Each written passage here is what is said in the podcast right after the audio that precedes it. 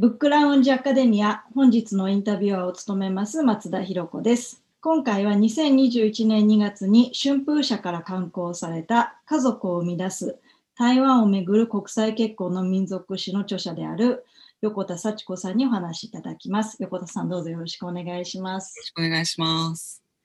え本書は1990年代末から2000年代にかけて台湾で急増した国際結婚についての文化人類学のアプローチから迫った著作です。で序章で説明されている通り、台湾では2003年に国際結婚の件数が新規結婚件数のまなんと3割を占めるまでになりました。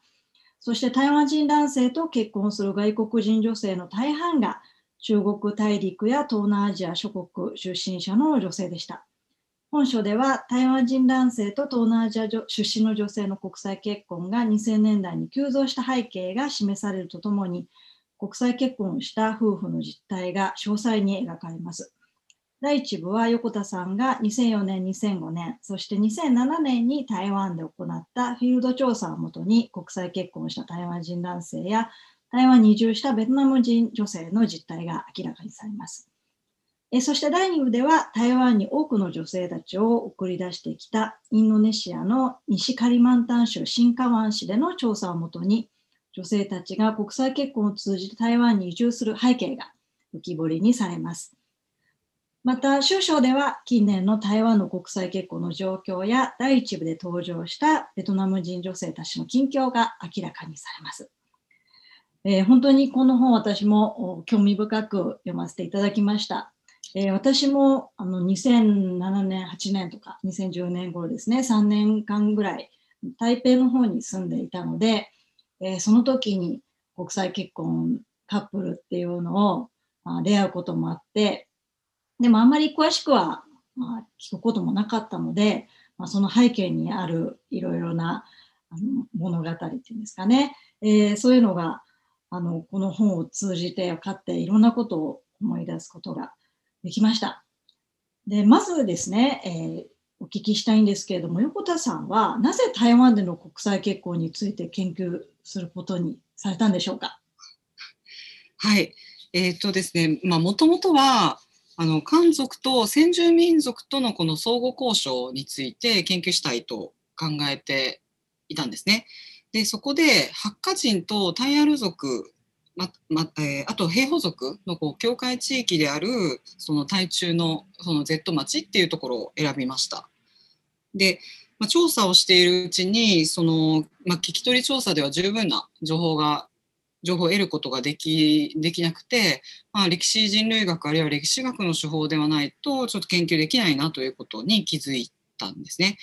えーと、でもまあそうしたノウハウも自分にはもなくって、まあ、途方に暮れていたところ、まあ、町の人たちがあの国際結婚について、まあ、しばしば激論を交わしているのに気づいたわけです。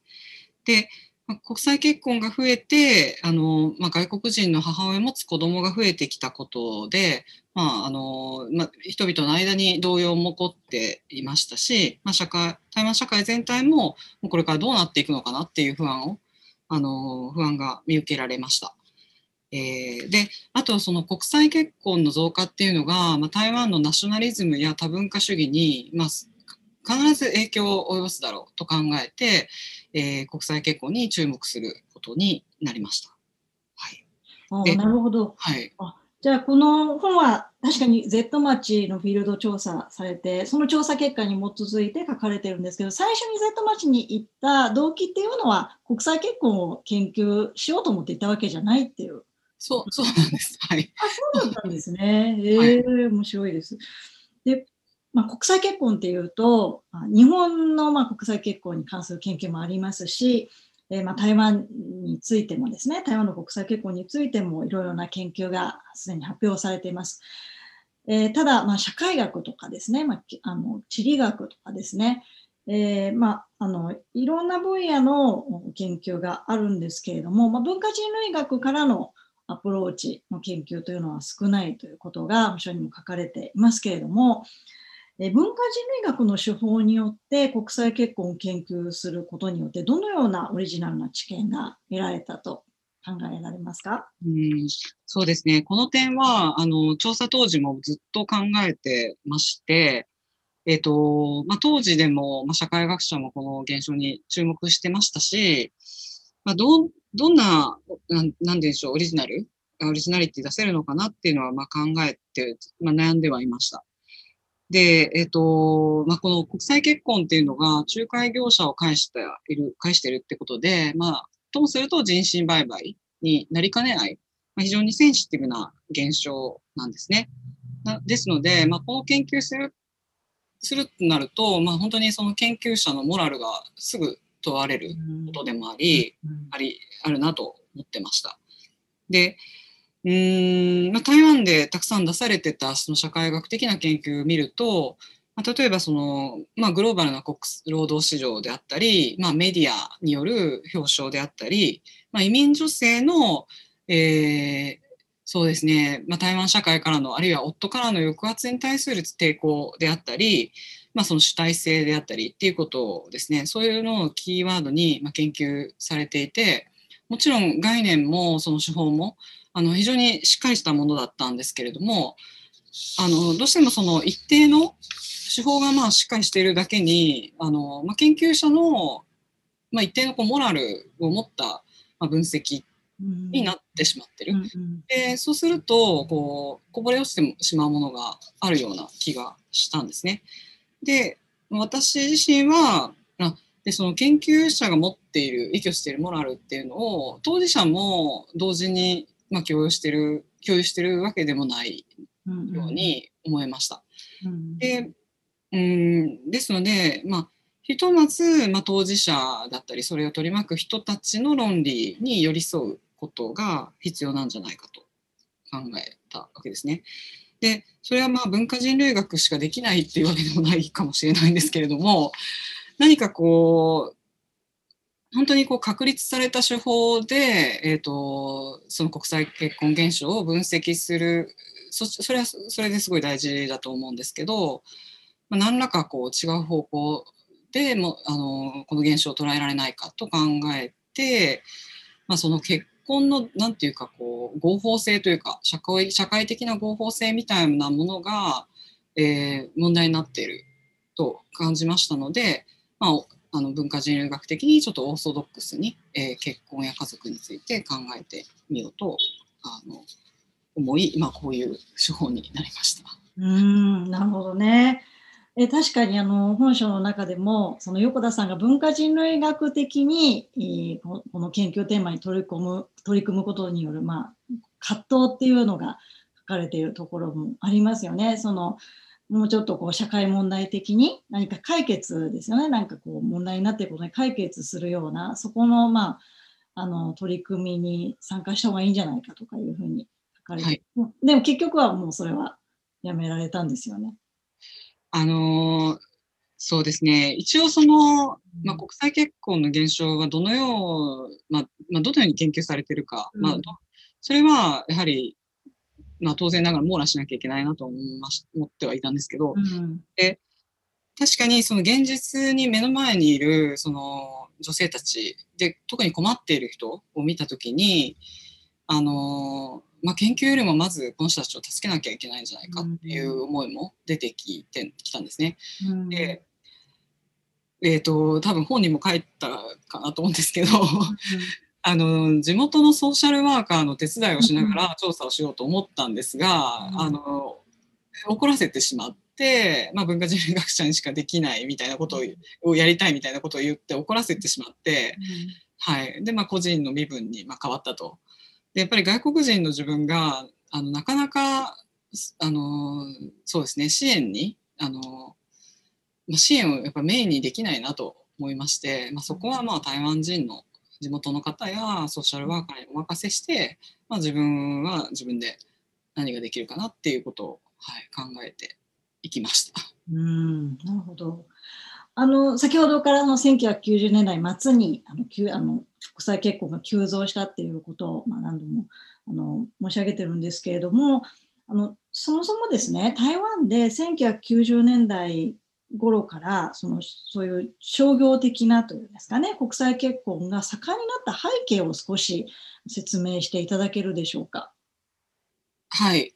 えーと、実はあの90年代末頃特に増え増え出して注目は浴び浴びるような注目を浴びるようになったんですけども、うん、始まったのはもっと古くて70年代末とか80年代の初めになります。でそれはですね結構複雑な事情で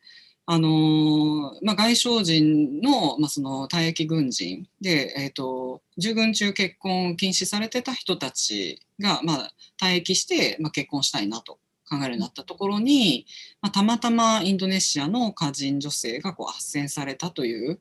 経緯がありましてあの、えー、はい。これもこれで長いですね。あのでじゃあどうしてそのインドネシア歌人と外省人男性がつながったかってなりますとまあ、50年代60年代のその冷戦期に、えーと、台湾中華民国側が、えー、東南アジアから華僑の学生をこう呼び寄せた、まあ、そういう経緯があってのことで、実は開始は本当にその冷戦時代にそれぞれあのー、そうですねその冷戦のまあ冷戦に翻弄されたはい、あの人たちがこう結婚することになったんですけど、それがいいビジネスだっていうことでインドネシア歌人女性がどんどん台湾に送り出されたんですね。うんうん、で,、えーと、でまああのそうした仲介業者ネットワークっていうのが東南アジアにも広がっていったんですけど、えーと、台湾側の事情としては、まあ、やはり、まあ、1960年代頃から工業化が進んであの女性たちも結婚する前に就労することになった。うん、そうすると結婚前に、まあ、働いた経験もあるし結婚や子育てについての、まあ、考え方もだんだん変わってきた。うんうん、では、えーと、80年代頃には、まあ、それ以前は結婚相手っていうのは親とかあの専門の仲人さんがこう、まあ、紹介してくれる、うんうん、決めてくれることが多かったんですけど、うん、80年代頃にはもう職場で出会うとかあと友達が紹介してくれるっていうのがどうもメインになってそうなんですよ。うん、うんでそうすると、まあ、農村の男性っていうのは職場っていうのはこうねあの自分の自分ちの田畑というか果樹園とかになりますし、ねうん、ちょっとその、まあ、加えておそらく女性たちも、まあ、農家に嫁ぎたいかっていう聞かれると、まあ、あまり嫁ぎたくないという思いも出てきたのかなと。で、えーとまあ、台湾人女性の高学歴化と社会進出がどんどん進んだことで、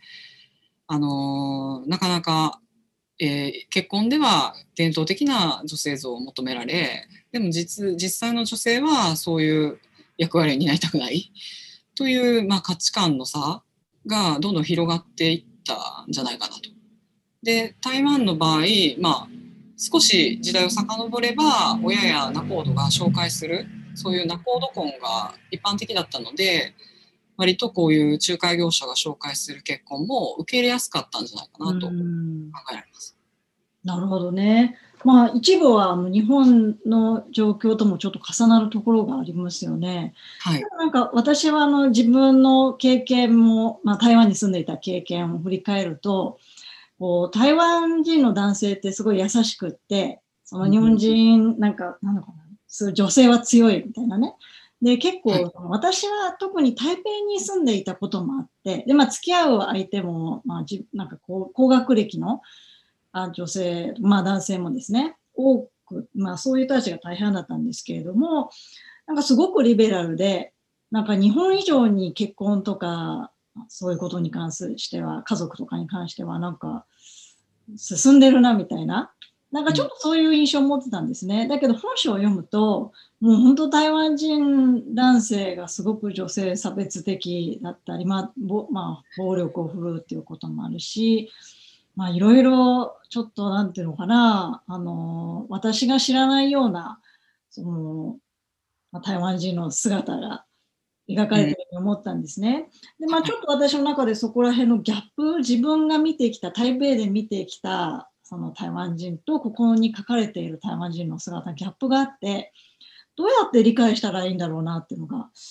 思ったんですけれども、うん、はい、それにはどう思われますか？そうですね。あのなんていうか、まあ、台湾例えばその同性同性婚を合法化したりとか、あのまあ、その人権政策面でも日本よりもずっと進んでいる印象もあるんですけれども、うん、あのおそらくその高学歴の人であれそうではない人であれ多分日本人以上に例えば親孝行しなきゃいけないとかですねすごく強いと思うんですね。で、まあ、おそらく結婚して子供を持つってことに関しても、まあ、親の期待に添えるか添えないかっていうのはものすごいプレッシャーとして残ってる。うんうん、その点は多分日本人の方が薄いんじゃないかなというか、うんうんうん、ないんじゃないかなとは思います。で、えっと、そうですね。まあ、あの、うん、なんていうかこう、高学歴で、まあ、キャリアウーマンで例えば、まあ、自立心が強くて、まあ、結婚に頼らなくても全然人生を謳歌している女性たちあるいはま男性たちがいるんですけれどもうんとそうですね。まあ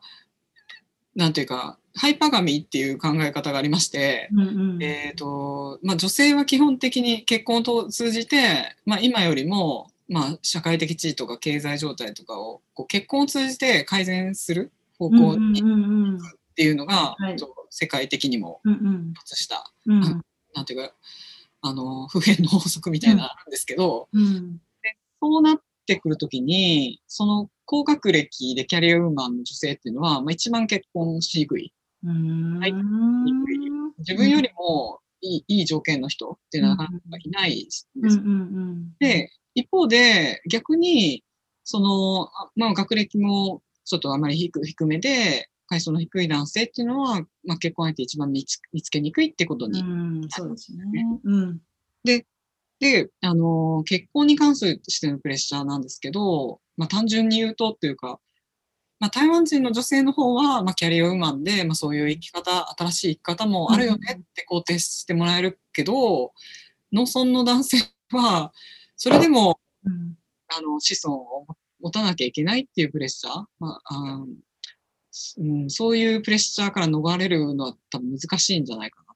という一つ思います。なるほどね。いやもう本当親孝行の、はい件に関しては私も本当に全く同意というか、その台北のどんなにリベラルなあの方でも、もう親孝行しなきゃっていう気持ちは本当に私の 想像を超えるというか理解を超えるようなありますよね。はい、なるほど。まあそれがまあ関連してるっていうことですね。で実はもう一つあって、うんはいうん、でそうですねやっぱそのうんとですね、うん、あのまあ暴力その移民女性暴力のことなんですけど、はい、やっぱりその台湾で、まあ、結婚移民であったり、あるいはまあ一般家庭で介護士として、うん、あの雇ったり、うん、まあ、工場などであの就労するその出稼ぎ労働者っていうのをこう導入してますけど、なんというかこうその人たち自体がまあ一つのある一定の中階級になってると思うんですね。でそういうことが例えば家庭の中だとまあ、東南アジアからやってきた女性のケアギバーがいて、うん、自分は雇用主だという。うん、雇用主と使用者、非使用者というか、労働者の関係が、まあ、そもそもから固定されてて、なんかそれがちょっとやっぱり一種の優越感とかをあの刺激してるんじゃないかなと思うんですね。で国際結婚も、まあ、経済格差背景に成立してますし、で、ですので、こう、それこそ私もこの研究するまでの台湾人のイメージとだいぶ違ってたというか、う